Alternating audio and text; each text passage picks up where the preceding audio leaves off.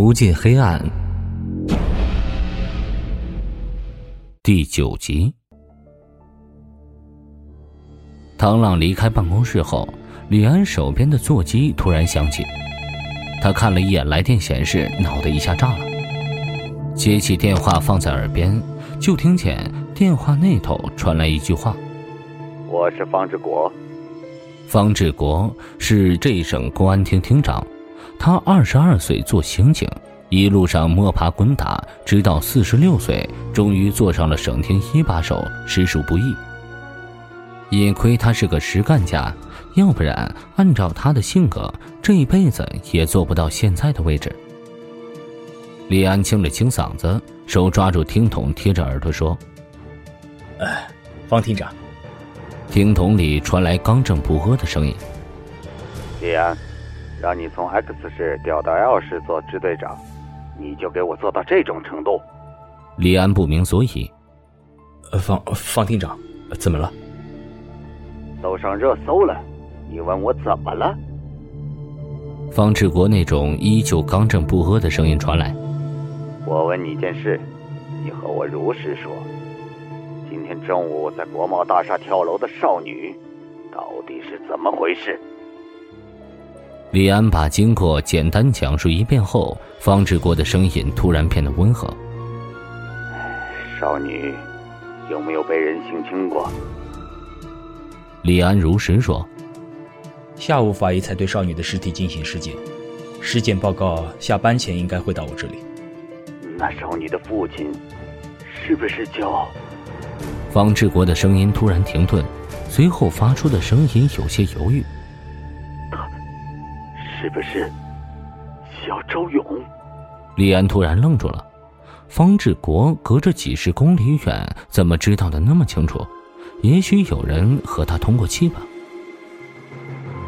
方志国似乎等着急了，他吼出声音：“到底是不是叫周勇？”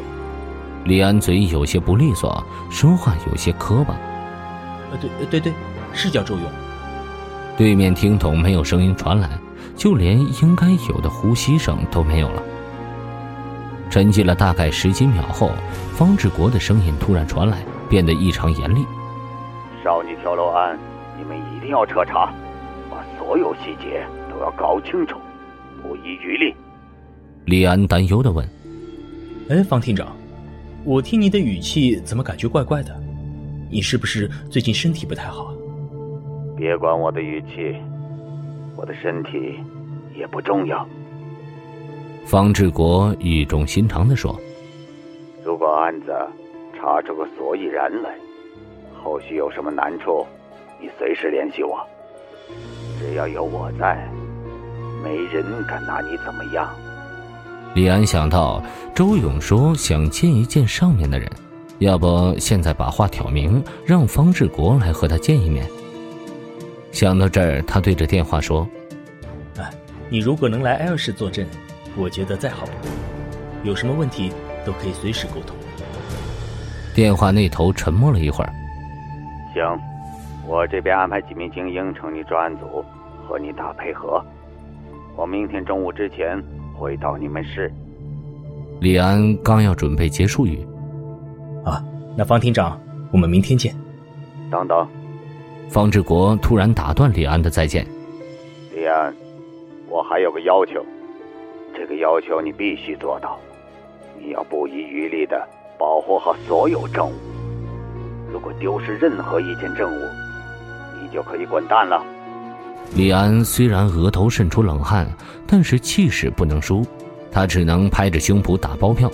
没有问题，方厅长。挂了电话，李安坐在椅子上，感觉莫名其妙。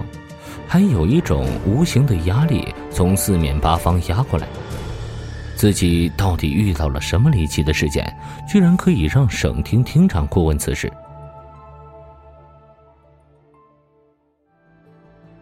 这省公安厅厅长办公室，方志国放下电话，看着手中的信，双眼通红。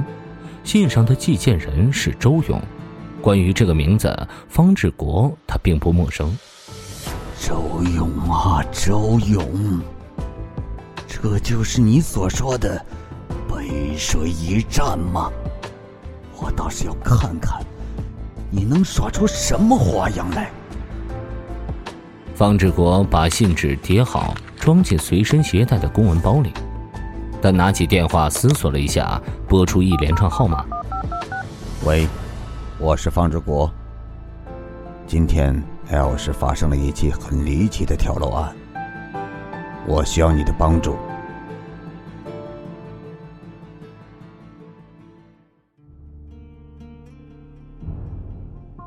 挂了电话的李安不知怎么回事，突然感觉浑身上下每寸肌肤都在泛着鸡皮疙瘩。嗯，怎么突然变冷了？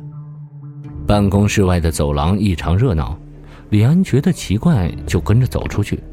打开门就听见有人说：“ 下雪了，夏天下雪，还是头一次见。”透过走廊的窗户，他们看见外面在飘着鹅毛大雪。雪花落地，瞬间融化成水泽。原来是八月飘雪。李安走到窗前，看着屋外漆黑的天幕，小声嘀咕：“真的有极大的冤屈吗？为什么不能给点明示？就这样没头没尾的让我去查，我上哪儿查去？”李安把走廊里拍照的刑警们撵走。哎，你们还在看什么呢？马上要下班了。趁现在这点时间，完全可以把今天的工作整理一下。李安打开窗户，一阵冷风不要命的灌入走廊，他不禁打了个哆嗦。不过他被冷风一击后，脑袋比起刚才来清醒不少。他在担心这场雪会不会一直下下去。很显然，并不会。在李安担心雪会一直下的时候，最后一片雪花落在地面融化，随后大雨倾盆，似乎老天想把国贸大厦楼下那滩没有清除干净的血污洗刷掉。L 市的雨季似乎要正式开始了。就在李安惆怅未来半个月要在湿漉漉的环境下度过时，孙达带着少女的尸检报告出现在他身后。李队，尸表检查我早就做过了，不过，出于严谨考虑，我们对少女尸体进行了解剖，来确认死亡原因。孙达跟着李安进入办公室。死者腹部出现隆起的情况，我们在他的腹腔内取出了两千六百零一 cc 的血液，他的心脏瓣膜破裂，多处脏器破裂，他的左侧颚骨出现凹陷性骨折，其他几处大骨骼。同样出现骨折，综上所述，十分符合高坠特征。李安直奔主题：他身上的伤口是怎么来的？你确定下来了吗？这个最开始就确定了。少女身上的伤属于陈旧性伤口，基本上只是伤在表皮层。经过比对，应该是类似于皮鞭一类的绳子抽打形成的。孙达把照片推在李安面前。少女身上的伤口经过清点，一共三十六处。抽打留下的痕迹，其余在手腕、脚腕留下有四处束缚伤，已经损坏到了关节软骨，应该是表面光滑的绳索经过较长时间束缚所形成的。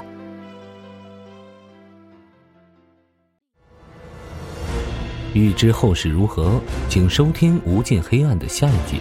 本节目由 FaceLive 声势工作室倾情打造，FaceLive 声势工作室声势最擅长。祝您声名千里扬。